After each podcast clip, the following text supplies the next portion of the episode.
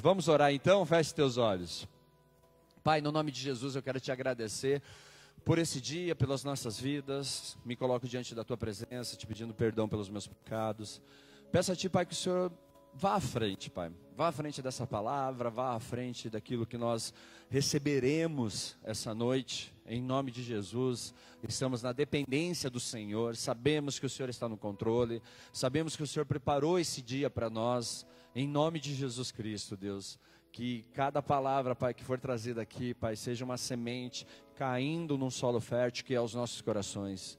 Então, Pai, no nome de Jesus, repreendo toda a intenção do diabo de impedir que essa palavra cumpra o propósito, em nome de Jesus Cristo. Peço a Ti, Pai, que o Senhor nos ajude a receber de Ti e eu me coloco diante de Ti, Pai, como um instrumento em Tuas mãos, que a minha boca seja uma extensão da Sua, que eu possa, Pai, ser usado essa noite para que a Tua vontade seja feita nesse lugar, em nome de Jesus Cristo. Quem pode aplaudir o Senhor? Amém. Glória a Deus. Queridos, nós vamos estar falando nesses dias sobre promessas. Quem aqui sabe quais são as promessas de Deus para a sua vida? Glória a Deus. A Bíblia está recheada de promessas, queridos. Se você começar lá em Gênesis até Apocalipse, eu não sei quantas quantas palavras direcionadas ao povo de Deus que ela vem com, com, com o propósito de uma promessa para a sua vida. E muitas vezes nós não conhecemos. Nós até nos atentamos naquilo que é dito direto. Ah, você vai vai arrumar um emprego. Pô, recebeu uma promessa de Deus. Ah, a igreja vai crescer, vai bombar de gente. É uma promessa de Deus. É uma promessa de Deus. Amém, queridos? Mas será que é isso? Só isso? Será que são só essas, é, como eu posso colocar, essas palavras que Deus tem para nós? Queridos, João capítulo 3, versículo 1 aos, ao 17. O texto é um pouco longo, mas eu preciso ler ele inteiro, tá? Diz assim: havia um fariseu chamado Nicodemos, uma autoridade entre os judeus. Ele veio a Jesus à noite e disse: Mestre, aquela é a versão. Que versão que é essa que você está pondo? Ara? Põe NVI lá para mim, faz um favor. Deixa ela trocar rapidinho lá.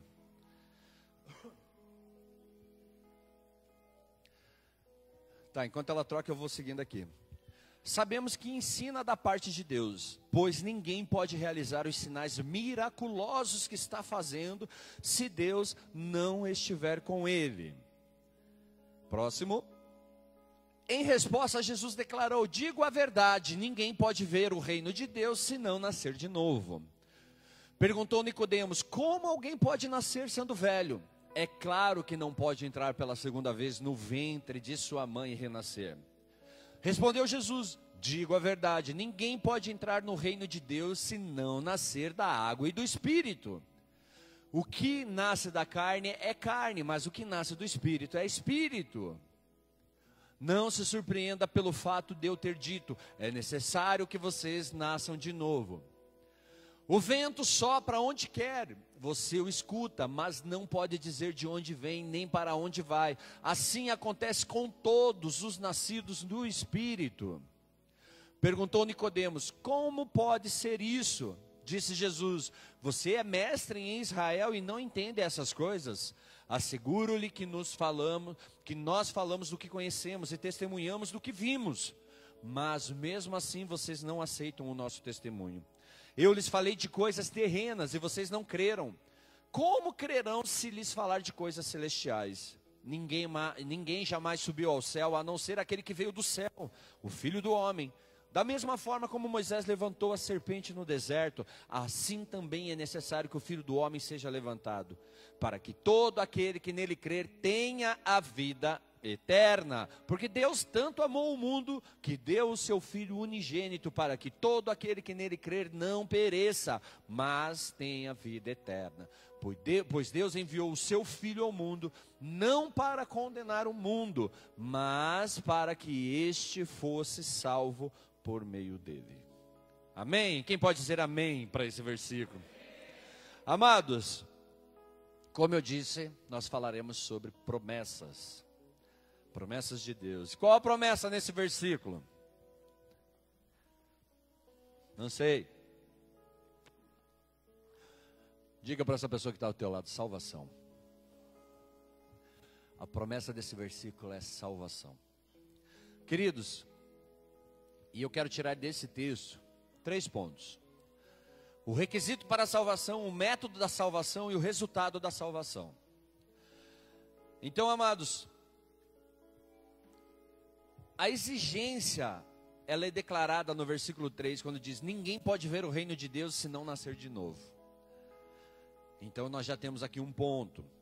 O método, ele está lá no versículo 14 e 15, quando Jesus fala: da mesma forma como Moisés levantou a serpente no deserto, assim também é necessário que o filho do homem seja levantado, para que todo aquele que nele crer tenha vida eterna. E os resultados da salvação estão lá no versículo 16, um versículo muito conhecido por todos. Porque Deus tanto amou o mundo que deu o seu Filho unigênito, para que todo aquele que nele crer não pereça, mas tenha a vida eterna. Queridos, vamos entrar um pouquinho em cada um desses pontos. Primeiro lugar, a exigência. Vemos aqui um homem muito religioso se aproximar à noite de Jesus para ter uma audiência com ele. Amém? Então, assim, queridos, este homem não é apenas uma pessoa religiosa. Temos várias indicações de que ele, de quem ele é, lendo o versículo 1 que nos diz que ele é um fariseu, um líder judeu, e o versículo 10 nos diz que ele é mestre de Israel. Então, queridos, este homem, naquele contexto, naquele momento, para aquele povo, é um homem importante. Ele provavelmente tem todo o Antigo Testamento memorizado. Por quê, queridos? Os fariseus, eles eram obrigados, ainda crianças, a lerem, a aprenderem sobre todo o Velho Testamento. E amados, e o seu papel é ensinar as escrituras ao povo. Então ele tinha que aprender, ele tinha que ter aquilo decorado para poder ensinar. Então é um homem muito experiente, ele é um homem muito religioso e ele é um homem muito respeitado. Tudo bem até aqui, queridos? Amados, o versículo 2 nos diz que ele vem a Jesus à noite. Eu já ministrei outra vez a respeito disso, entrei mais a fundo nesse detalhe. Mas assim, queridos, a Bíblia não nos diz por que ele vem à noite. É claro que ele quer algo com Jesus, amém? Ele não procuraria Jesus se ele não quisesse algo com Cristo, amém, queridos? Amém? Ô Danta, ficou muito grave minha voz aqui. Então, assim, queridos, ele quer algo com Jesus. Ele deseja algo com Jesus, mas provavelmente ele não está pronto para ser chamado de seguidor de Jesus. Por isso que ele vai à noite.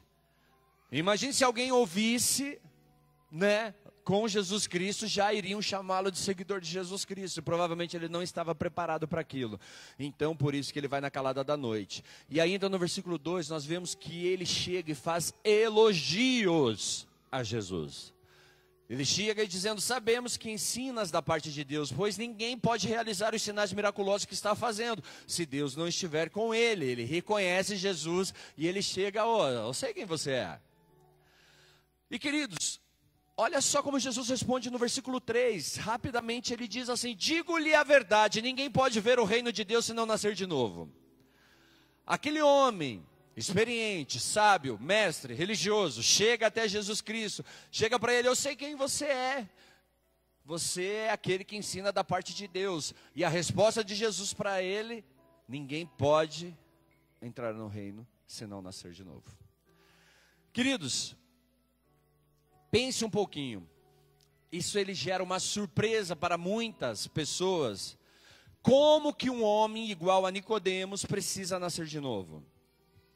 Afinal, ele é um cara estudado da palavra, ele é um cara religioso, ele é um cara mestre, ele ensina a palavra, por que, que ele precisaria nascer de novo? Seria normal se essas palavras fossem declaradas no capítulo 4, nós estamos falando de João capítulo 3.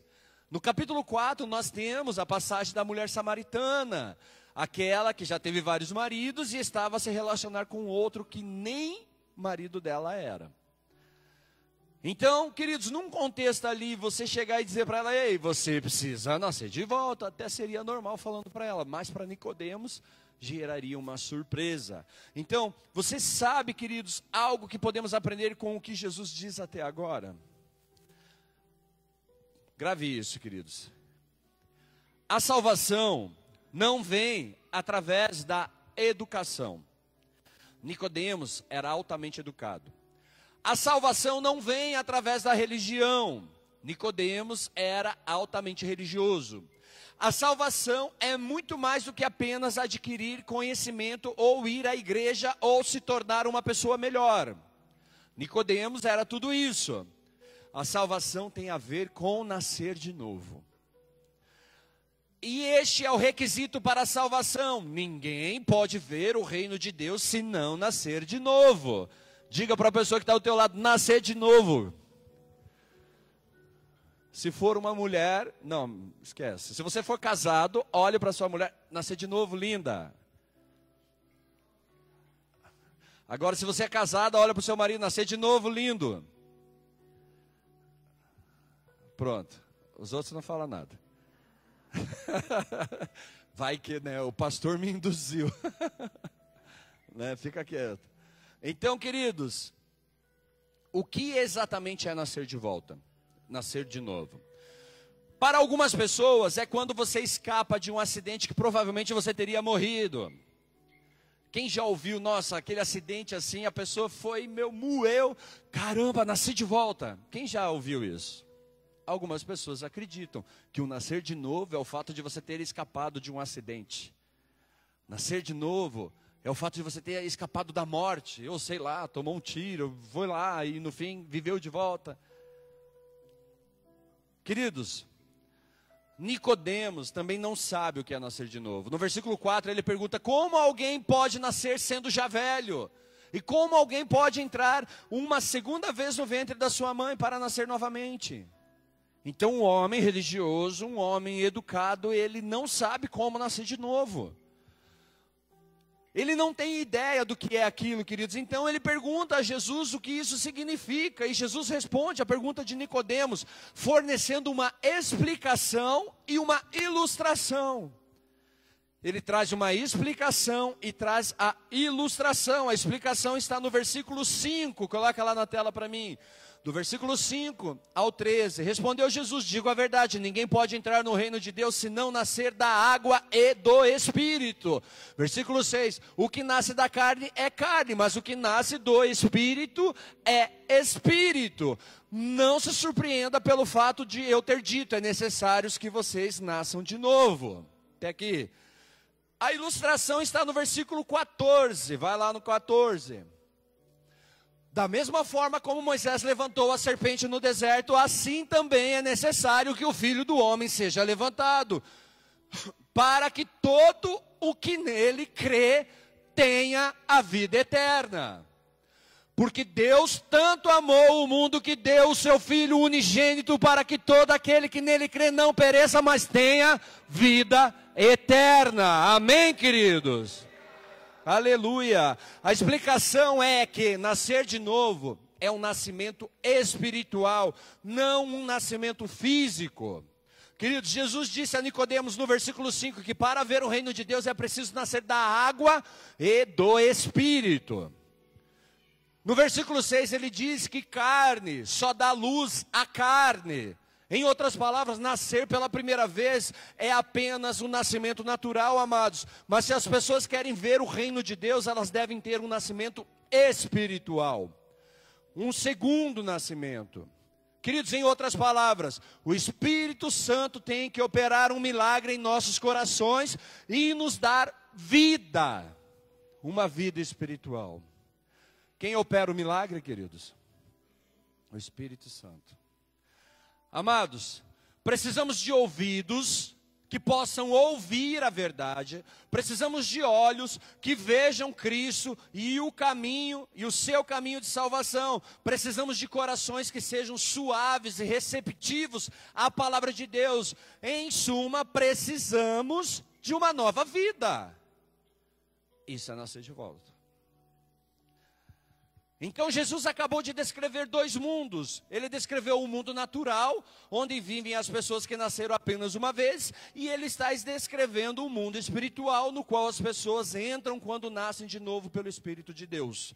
E, eh, amados, eu quero que notemos algo surpreendente no versículo 8. O versículo 8, ele compara o Espírito de Deus ao vento e diz que o vento sopra onde quer. Você ouve o seu som, mas não pode dizer de onde vem ou para onde está indo. Assim é todo aquele que é nascido do Espírito. Jesus está dizendo aqui, queridos, que Deus é soberano e em quem ele dá o novo nascimento. Queridos, o vento sopra onde quer, ou seja, o Espírito Santo dá nova vida a quem quer. Assim como em nosso primeiro nascimento, não somos nós que escolhemos nascer. Você não escolheu teu pai, você não escolheu tua mãe, você simplesmente nasceu. Com o Espírito Santo, queridos, também, esse nascimento de novo também funciona assim, queridos. Não somos nós que escolhemos nascer, então, em nosso segundo nascimento, Deus é soberano, soprando onde quer, dando vida a quem Ele quer. Sabe por que, que você está aqui hoje?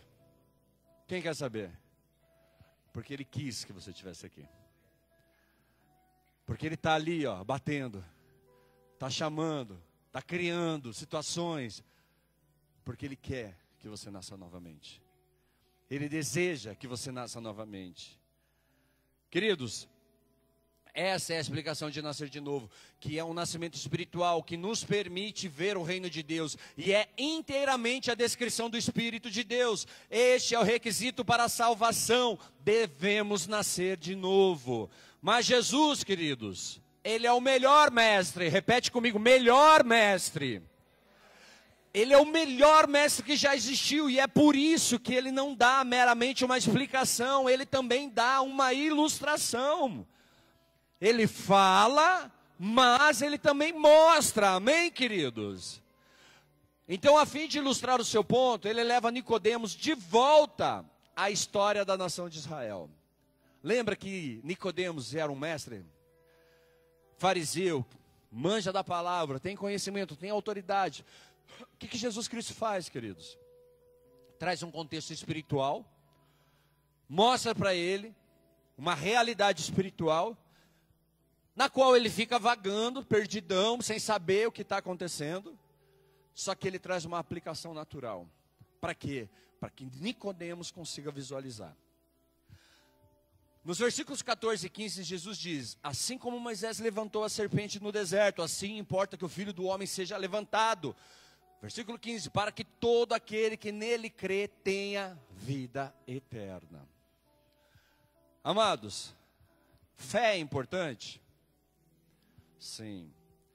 Nós estamos declarando uma canção aqui que diz assim: Estamos batendo a porta, estamos enchendo a taça, até que tu venhas. Qual é a nossa parte? Bater, encher. Quando ele quiser, ele vai ver. Quando ele quiser, ele aparece. Assim, queridos, é o nascer de novo. Quando Ele quer, Ele faz. Mas a minha parte é bater. Eu preciso bater, eu preciso crer, eu preciso buscar. Eu preciso ir atrás, queridos, para que então o poder, a, a sobrenaturalidade de Deus apareça. Amados, vamos voltar para essa história em Números capítulo 21. E vamos ver o contexto dessa história. Tenha em mente aqui que Jesus está respondendo a pergunta de Nicodemos sobre alguém poder nascer de novo. Então essa história nos ensina um método de salvação. Nós falamos sobre requisito de salvação. Vamos entrar em método de salvação. Amados, é assim que Jesus usa essa história. Vamos ler lá. Números 21, versículo 4. Partiram eles do Monte Or pelo caminho do Mar Vermelho para contornarem a terra de Edom, mas o povo ficou impaciente no caminho. Versículo 5: E eles falaram contra Deus e contra Moisés e disseram: Por que você nos tirou do Egito para morrer no deserto? Não há pão, não há água, e detestamos esta comida miserável. Versículo 6: Então o Senhor enviou cobras venenosas contra eles. E essas cobras morderam as pessoas e muitos israelitas morreram. Versículo 7: O povo veio a Moisés e disse: Pecamos quando falamos contra o Senhor e contra você. Ore para que o Senhor tire as cobras de nós. Então Moisés orou pelo povo. O que, que Moisés fez, queridos? Ele orou pelo povo. O Senhor disse a Moisés: Faça uma cobra e coloque-a em uma haste. Quem for mordido pode olhar para ela e viver. Então Moisés fez uma serpente de bronze e a colocou em uma haste. Queridos, aqui está a situação. Os israelitas, eles estão reclamando porque não tem pão, porque não tem água. E eles estão falando contra Deus e contra o seu líder, um homem escolhido por Deus. E Deus se ira contra eles. Deus não aceita aquilo. Então ele envia cobra entre todas as pessoas, e essas cobras estão mordendo as pessoas, e as pessoas estão morrendo. E aqueles que ainda não morreram começam a clamar a Deus e pedir-lhe que tire as cobras. E Deus diz a Moisés então para fazer algo incrível: faça uma serpente de bronze e levante numa haste.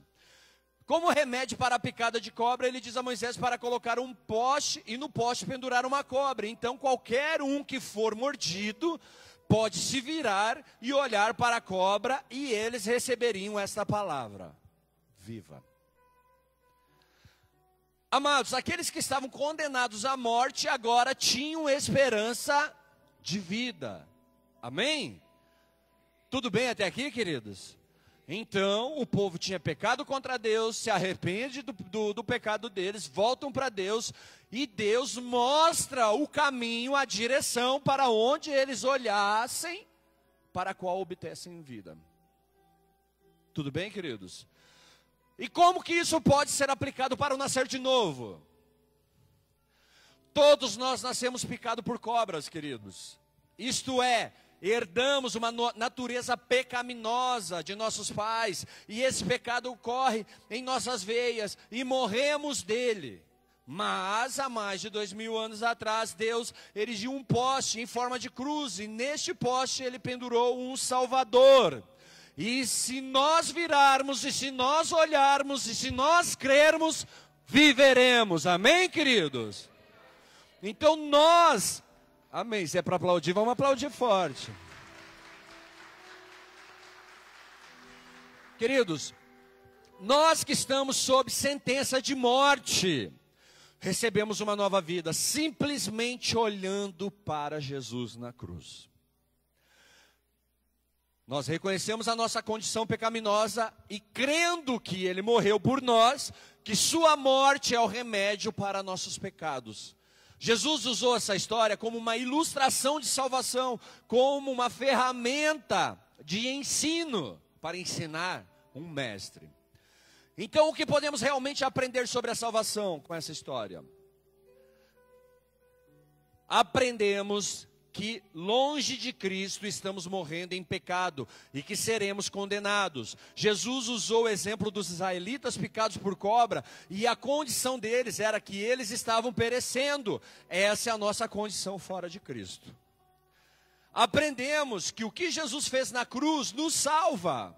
A cobra erguida era a cura, era o remédio, salvou a vida de todos aqueles que creram aprendemos que nossos pecados foram perdoados. O salário do pecado é a morte, mas essas pessoas foram curadas e receberam uma vida através de Cristo. Aprendemos com essa história que a maldição acabou. Os israelitas estavam sob uma maldição de Deus, e essa maldição, amados, os estava matando. Mas quando a cobra foi levantada no poste e as pessoas se viravam e olhavam, a maldição era retirada do povo. Jesus tornou-se maldição para que a maldição fosse retirada de nós. Vocês estão aqui, queridos? Então nós aprendemos com essa história, queridos, que nós temos a vida eterna. A serpente erguida trouxe vida física, e essa vida era uma imagem da vida eterna que temos por crer. Queridos, ouça, a morte é o inimigo de todos nós. E não sabemos o dia e não sabemos nem a hora. Jesus disse, João 11, 26, quem vive e acredita em mim nunca morrerá. Ele está falando daqueles que olharam, que creram e receberam a vida nova. Finalmente podemos aprender com essa história, queridos, que a ira de Deus está toda esgotada em Cristo. Os israelitas, eles estavam morrendo sob a ira de Deus. Deus enviou as cobras. Mas quando a cobra foi levantada no poste, o povo escapou de sua ira.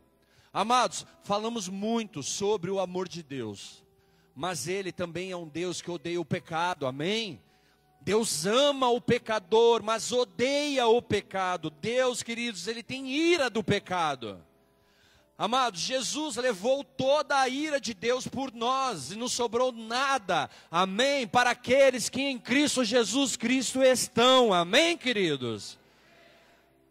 E assim vemos então que essa história realmente ela ilustra a salvação. Ela mostra-nos o requisito da salvação. Todos nós somos mordidos pela serpente mais poderosa de todos, que nos atirou o veneno do pecado, irmão. A ferida é incurável pelo homem e não precisamos de uma educação melhor, não precisamos de mais religião, não precisamos nos esforçar mais e fazer melhor. Precisamos de vida. Amados, a exigência é que devemos nascer de novo, e essa história também mostra o método da salvação. Olhe para o poste em forma de cruz erguido e para aquele que levou os nossos pecados sobre si. E agora, queridos, veja o que ele fez por nós. Ele morreu por mim, ele morreu por você. Para que a ira de Deus sobre o pecado, queridos, não viesse sobre nós. Porque o pecado estava em nós, amém, queridos? O pecado habita em nós. Mas quando nós olhamos para Cristo naquela cruz, queridos, nós somos perdoados dos nossos pecados. Então aquilo que estava direcionado para mim e para você foi sobre Cristo. Ele recebeu, queridos, aquilo que era direcionado a mim, direcionado a você. Então, finalmente, nos mostra os resultados. As pessoas que olharam receberam vida. Elas não estavam mais sob a maldição, condenação de morte, elas estavam vivas e livres. Amados, então Jesus diz no versículo mais conhecido de toda a Bíblia, João 3,16: Porque Deus amou o mundo de tal maneira que deu o seu Filho unigênito para que todo aquele que nele crê não pereça, mas tenha vida eterna. Amém? Quem pode aplaudir o Senhor, queridos? Assim, nós vemos nesse versículo, queridos, que a cruz é prova de amor de Deus pelo mundo.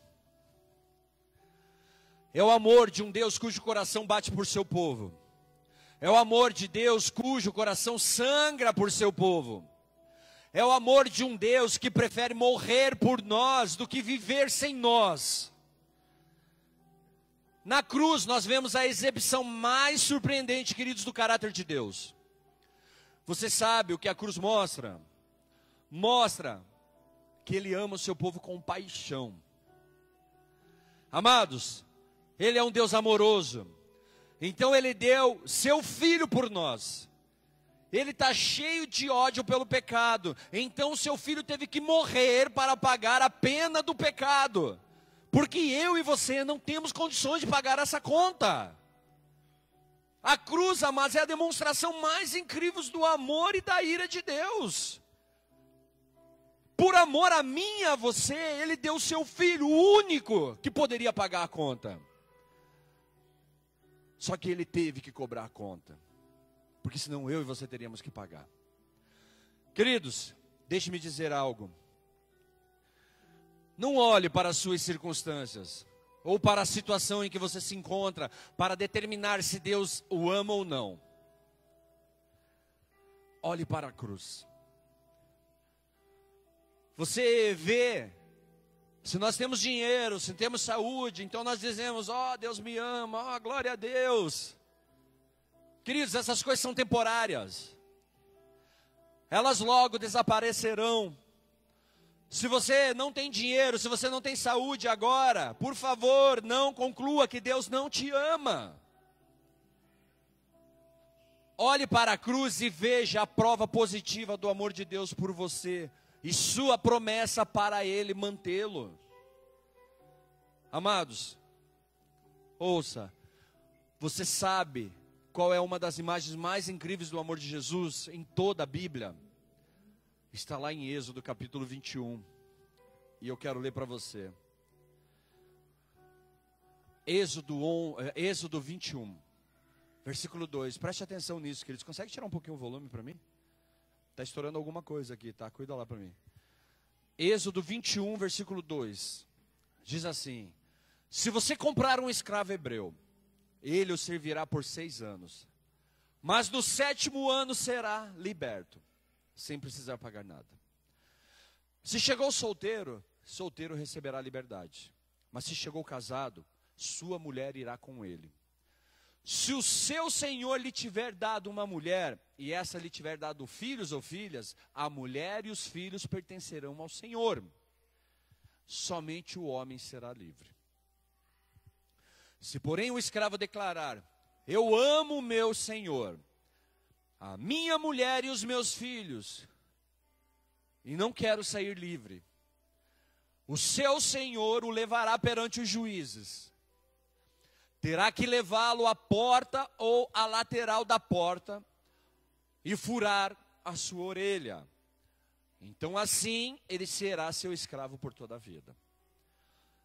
O que, que isso tem a ver, pastor? Aqui está o cenário, amados. Um homem pega o seu servo, hebreu, que trabalha para ele uma vida, com, durante seis anos seguidos, no sétimo ano ele pode ficar livre.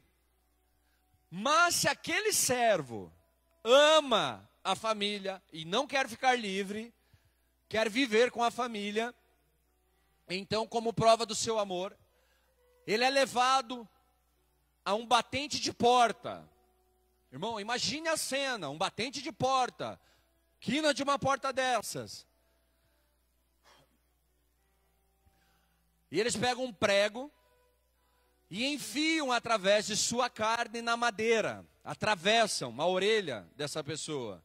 E agora esse servo é marcado para toda a vida como pertencente àquela família.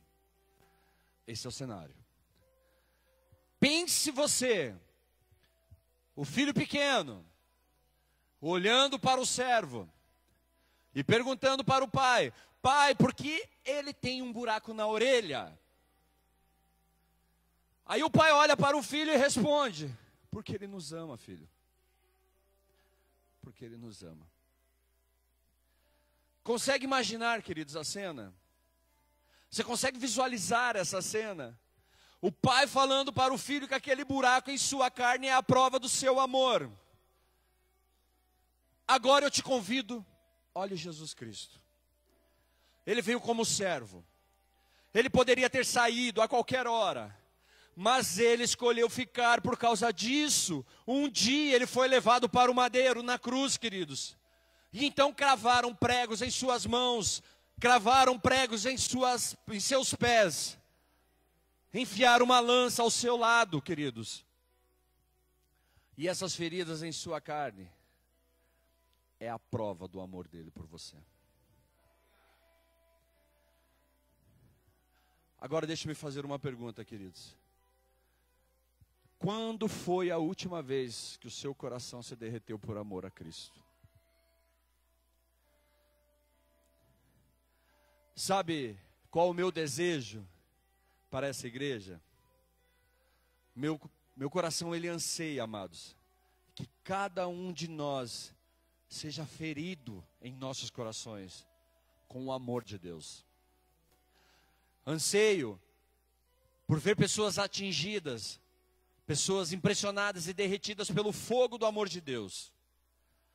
Não que todos nós tenhamos que chorar, não é isso que estou dizendo, mas sim que nossos corações sejam movidos pelo maravilhoso amor de Deus pelos pecadores. Queridos,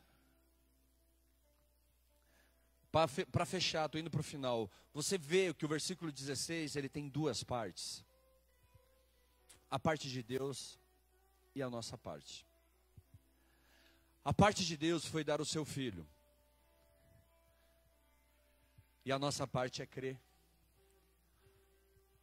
Ele deixou a parte mais simples e mais fácil com a gente. A mais difícil ficou com ele. E agora, quais são os resultados da salvação? O resultado é que, o versículo 16 diz: não perecerá. O versículo 17 diz: não será condenado. Agora faz sentido, né, queridos? Agora começa a fazer sentido.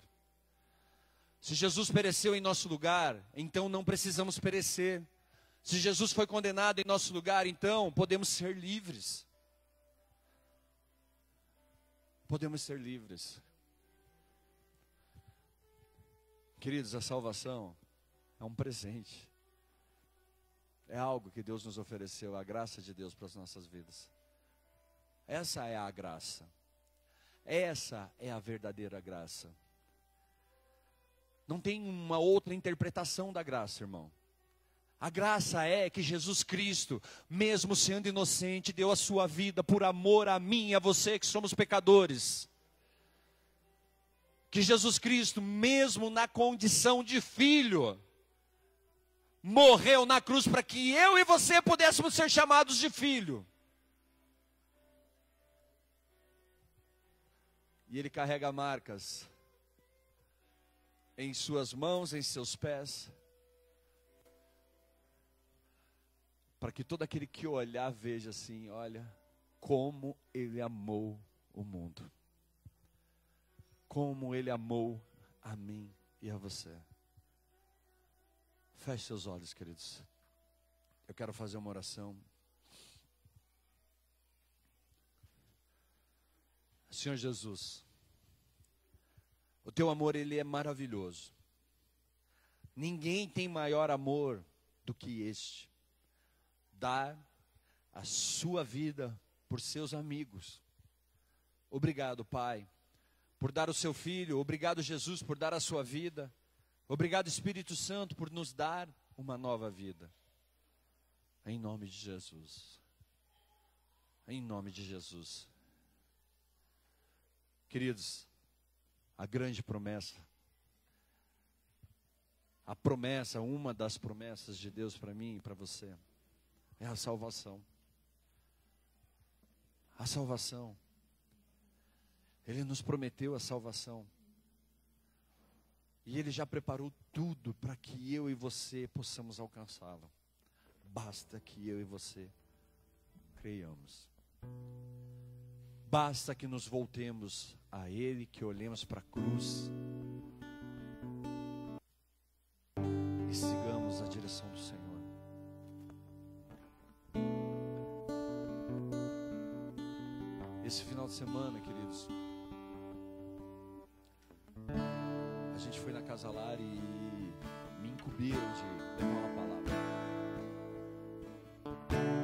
você fala para uma criança que foi abandonada pelos pais?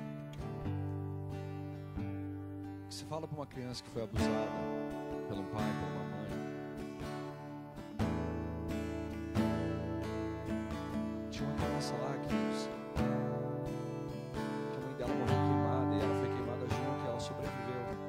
Imagine a cabeça dessa menina. Pense, sabe, como que é a cabeça dessa menina olhar para aquela circunstância, saber que ela viveu e a mãe morreu. Ela só consegue superar isso se Cristo estiver presente na vida dela. Elas não falam. Você chega lá, elas elas mal conseguem pôr para fora algo. Nem alegria, nem tristeza, nada. No final ali, as meninas interagindo e sabe,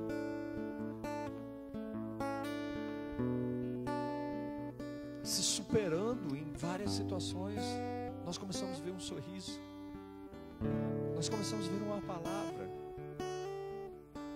uma brincadeira. Abraço. Nós saímos de lá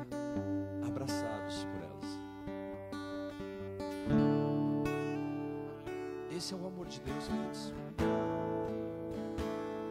Eu fui chamado para isso, você foi chamado para isso. É muito bom, queridos, a gente estar aqui, estar na presença do Senhor, ser visitado, a visitação de Deus. Uma visitação de Deus, queridos, é quando nós entendemos que Ele deu o Filho dele por amor a mim e a você. Que o Filho dele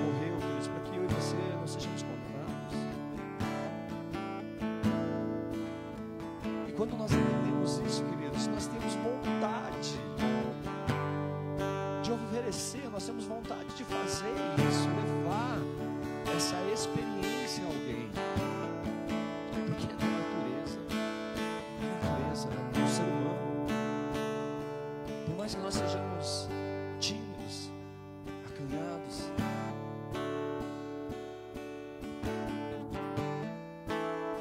nós temos a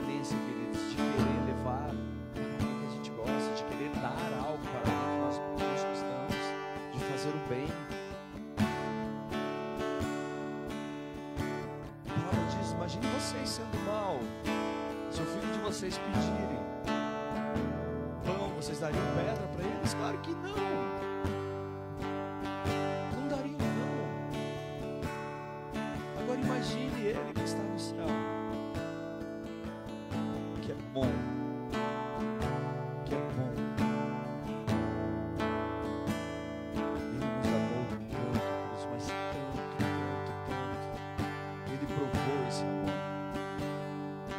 espera nada de nós. Ele não cria expectativa em nós, mas Ele deseja muito que nós olhemos para a cruz. Ele deseja muito que nós prestemos atenção, que nós recebamos um coração novo, olhos novos, ouvidos novos, boca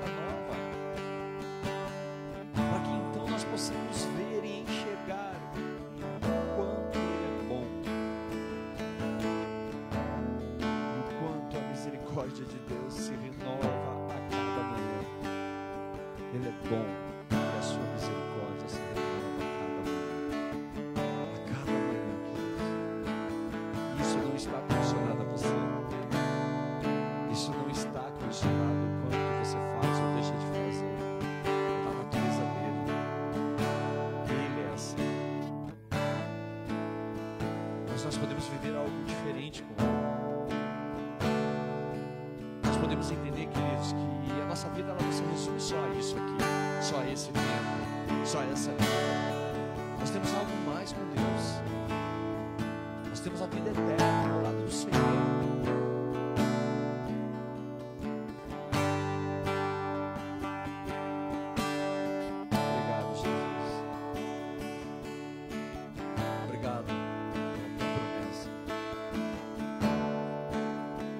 Essa palavra, Pai, essa promessa, ela se cumpra na vida de cada filho teu aqui nesse lugar, Senhor Jesus. Que cada um de nós, Pai, alcancemos a salvação. Que nós continuemos perseverando, buscando no centro da tua vontade, servindo a Ti, adorando ao Senhor, glorificando o Teu nome. E possamos, Pai, naquele diante da Tua presença, ouvir, servo bom e fiel, foste fiel no pouco, eu te colocarei no muito.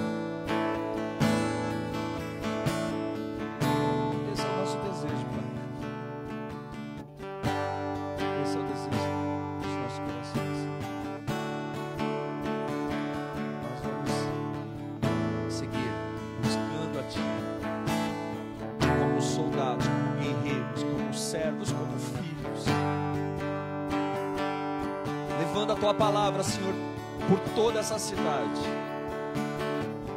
Em cada lugar aonde nós nos colocarmos, Deus, nós levaremos a Tua palavra. Nós lançaremos essas sementes para que a tua promessa se cumpra, não só na minha vida, não só na vida dos meus irmãos, mas que a tua palavra, a tua promessa se cumpra, Pai, sobre essas famílias que estão aí fora, sobre os jovens, adolescentes, as crianças. Em nome de Jesus Cristo, Senhor. Usa-nos, Pai. Usa a Igreja Bola de Neve Rio Branco do Sul, Senhor. Usa os teus filhos. Usa esses homens, essas mulheres.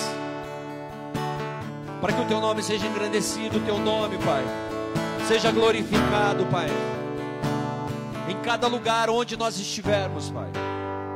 Seja em nossa casa, seja em nosso trabalho. Seja na escola, seja na faculdade que o teu nome seja glorificado, exaltado, Senhor. Em nome de Jesus Cristo, Pai, capacita-nos. Capacita-nos, Deus.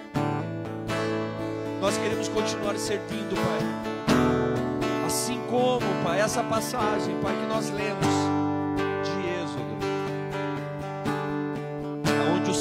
pode ter então a liberdade dele, mas ele escolhe permanecer, ele escolhe ficar. Assim como Jesus Cristo, Pai, ele podia parar, ele podia sair a qualquer momento, mas ele escolheu ficar, ele escolheu permanecer, e por causa disso, Senhor, ele foi pregado no, pregado no madeiro, ele teve suas mãos perfuradas, ele teve seus pés perfurados.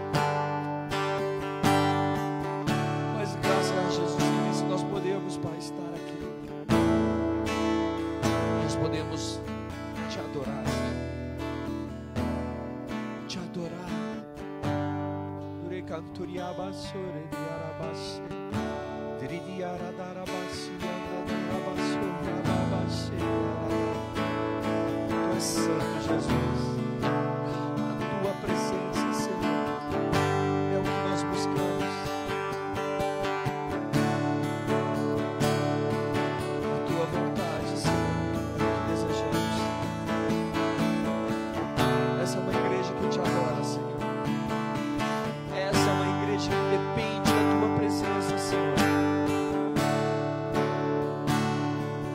Essa é uma igreja que anseia por tua visitação, Pai. Sopra, Espírito Santo de Deus. Sopra sobre nós. Traga o peso da tua glória sobre nossas vidas, Senhor.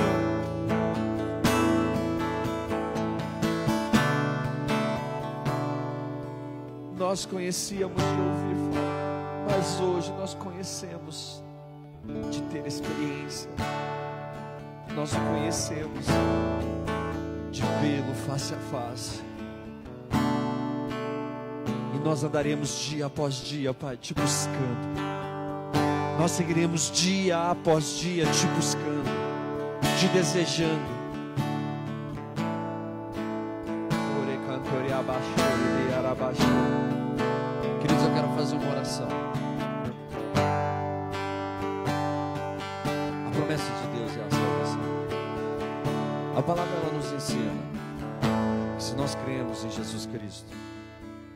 Que Ele é o Filho de Deus, Ele morreu na cruz por nós, Ele ressuscitou, hoje Ele vive. E se nós confessarmos com as nossas bocas que Ele é Senhor e Salvador, a promessa é de que nós seremos salvos através da nossa fé. Nós declaramos, nós profetizamos porque cremos. Você deseja entregar sua vida a Jesus Cristo, se você deseja fazer essa oração, eu quero te convidar a se colocar de pé.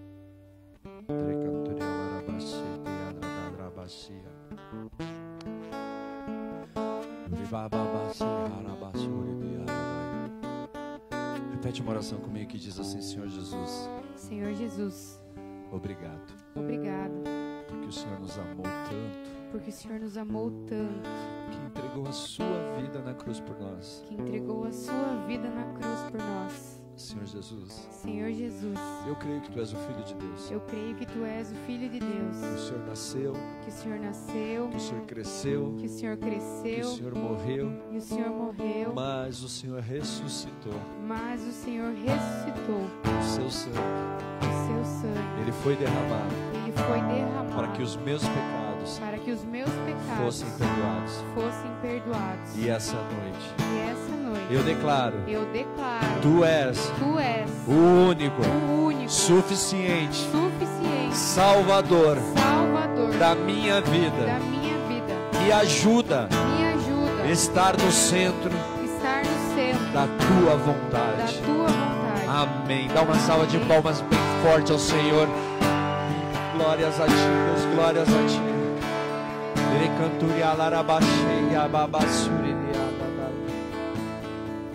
Queridos, eu quero te convidar a seguir adorando a Deus. Use esses minutos finais para adorar, para demonstrar amor. Quiser sair do teu lugar, se quiser vir à frente, se prostrar. Enfim, queridos, fica à vontade. Se você sentiu no teu coração de que, poxa, eu preciso me mover diferente, mas ainda tem dificuldade de ir em direção ao Senhor, de viver a vontade dele, se algo ainda te aprisiona, eu e a Simone nós estaremos ali se você precisar de uma oração. Mas em nome de Jesus Cristo, que você possa abrir teu coração, como você nunca fez. Dê o teu melhor. Assim como nós ministramos a oferta, Maria ofereceu o melhor a Cristo. Maria não deu qualquer coisa a Cristo. O teu melhor, ofereça teu melhor ao Senhor nesse momento. Não se preocupe com quem está ao teu lado. Não se preocupe se as pessoas estão te olhando ou não estão te olhando. Se importe com que Ele está pensando a teu respeito. Ele está te olhando. Em nome de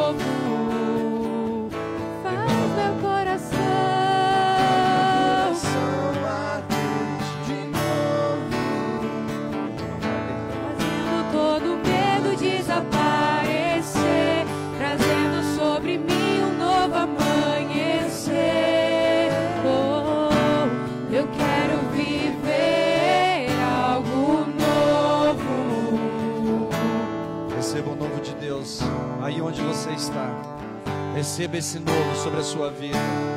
Receba esse novo sobre o teu espírito. Receba esse novo sobre a tua família, sobre o teu trabalho, sobre os teus estudos. Receba o novo de Deus. Receba essa unção, essa bênção da parte de Deus sobre a sua vida.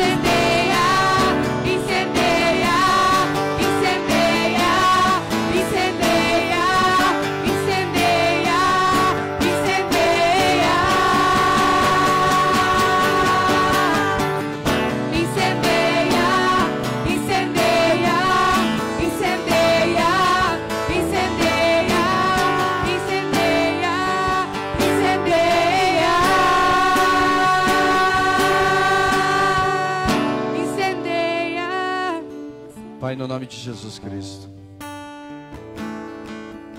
derrama esse novo, Pai, sobre a tua casa, sobre a tua igreja, em nome de Jesus Cristo. Nós seguiremos clamando, seguiremos batendo, batendo até o Senhor abrir essa porta, Deus. Em nome de Jesus Cristo. Visita os nossos irmãos, Pai, que por algum motivo o coração endureceu, seus passos viraram em outra direção. Em nome de Jesus Cristo, não permita que esses homens e essas mulheres se percam também, Senhor. Essa promessa está sobre a vida deles. Queridos, provavelmente você conhece alguém que hoje não está nesse caminho. Se inclinou novamente a um caminho distante de Deus. Conforme eu for orando, você só declara a voz dessa pessoa. Só declara o nome dessa pessoa, perdão. Declara o nome dela. Você vai falar, pai, é o fulano. Pai, é o Beltrano. O Espírito Santo de Deus vai estar visitando essa vida. E vai estar quebrantando esse coração. Vai estar tocando nesse coração de uma forma a qual ele vai sentir vontade de voltar. Pai, no nome de Jesus Cristo. Como um exército que se levanta, Pai, em clamor, em louvor, em adoração. Nós viemos diante da tua presença, Pai, reivindicando a vida dos nossos irmãos, Pai, dos nossos amigos, dos nossos familiares, daquelas pessoas, Pai, que te conhecem, que tiveram experiências contigo e por algum motivo seus corações foram endurecidos. Por algum motivo, Pai, seus olhos foram cegados novamente, seus ouvidos foram ensurdecidos novamente. Mas no nome de Jesus Cristo, na autoridade do teu nome, Pai, eu declaro que toda a escama dos olhos cai agora, Pai, todos os tapões dos ouvidos, eles caiam por terra agora, Deus, em nome de Jesus, que as tuas mãos estejam sobre essas vidas, Pai. Traz o quebrantamento ao coração, Deus, em nome de Jesus. Arranca toda a dureza do coração, Pai. Toda a dureza que envolve esses corações seja arrancada agora com a raiz. Em nome de Jesus Cristo, Pai, que o Senhor esteja visitando essa pessoa aonde ela estiver, Deus, constrangendo-a, Pai. Em nome de Jesus Cristo, colocando dentro do coração dela o teu amor, o teu fogo que consome. Em nome de Jesus Cristo, que o Senhor venha incendiando essa vida de desejo. Coloca fome, fere esse coração de sede e fome por ti, Deus, em nome de Jesus. Nós declaramos que essas vidas pertencem ao Senhor e o Satanás não vai roubá-las, não vai matar, não vai destruir, porque essas vidas, elas estão debaixo dessa promessa, a promessa de salvação, e nós declaramos a salvação sobre os nossos irmãos, sobre os nossos amigos, sobre os nossos familiares, em nome de Jesus, nome de Jesus, em nome de Jesus, amém, amém, amém. Quem pode aplaudir o Senhor bem forte?